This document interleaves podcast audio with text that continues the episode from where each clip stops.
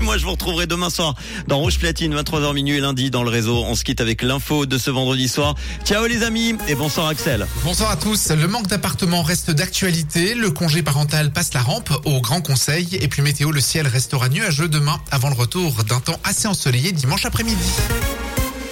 Pas d'amélioration sur le marché du logement pour cette année 2023. Sur les 10 districts du canton de Vaud, 7 restent en situation de pénurie. Seuls les districts d'Aigle, de la Broivuy et du Jura nord-vaudois ne font pas partie de ceux touchés. Pour cette année, les communes de ces trois districts ne peuvent pas obtenir de terrain dans une zone à bâtir pour y créer des logements d'utilité publique. En revanche, si une commune est dans une situation où le marché du logement serait très différent de celui de son district, elle peut demander au Conseil d'État d'être retirée de la liste. C'est le cas d'Yverdon-les-Bains en raison d'un taux de de logements vacants de 0,85%.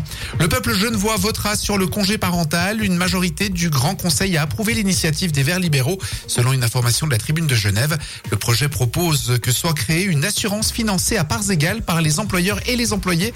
16 semaines au moins seraient accordées en cas de maternité et 8 au moins pour l'autre parent. Monsieur Prix a sorti son rapport sur les marges des supermarchés sur les produits bio. Fin décembre, la publication avait été reportée pour des clarifications juridique, ce qui avait laissé penser à des pressions de la part des géants de la distribution qui n'ont jamais aimé qu'on vienne mettre le nez dans leurs affaires. De ce qu'il a pu voir en comparant, la marge était plus profitable pour le bio, 4 fois sur 5, tout en soulignant le manque de coopération des entreprises.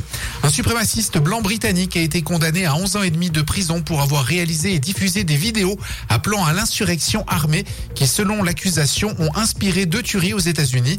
Il avait été arrêté en mai dernier, deux jours après la tuerie de Buffalo, au nord de New York, lors de laquelle 10 personnes noires avaient été assassinées. Chat GPT aura sa version payante pour contrer la concurrence. Cette intelligence artificielle lancée fin novembre fait des émules. Elle résume des textes, invente des histoires ou répond aux questions. Vu son succès, les serveurs sont particulièrement lents lorsque l'on fait une demande. Pour résoudre ce problème, OpenAI, la société qui gère ChatGPT, a décidé de lancer un abonnement payant qui devrait permettre aux abonnés de voir leur demande devenir prioritaire. Denis Brognard est accusé de harcèlement moral par le magazine Voici. Dans son numéro publié aujourd'hui, le magazine révèle une longue enquête dans laquelle plusieurs personnes ayant travaillé avec l'animateur star de TF1 assurent qu'il a fait preuve de maltraitance. Denis Brognard qui a répondu aux accusations, je suis très engagé, perfectionniste et à l'occasion de deux directs sur TF1 où la pression est très intense, j'ai eu des mots qui ont dépassé ma pensée, des propos qui ont heurté certaines personnes et je le regrette. On va démarrer le week-end avec un temps couvert par stratus jusque vers 1800 mètres, mais ce sera bien ensoleillé dans les Alpes, nous promet Météo Suisse. Il fera demain matin moins 1 à Vevey, 0 à Morges. L'après-midi, il ne fera pas plus de 2 à Yverdon, 3 degrés à Rolles. La journée de dimanche commencera avec des grisailles matinales avant le retour à un temps assez ensoleillé. Bonne soirée à tous sur Rouge. C'était la météo, c'est Rouge.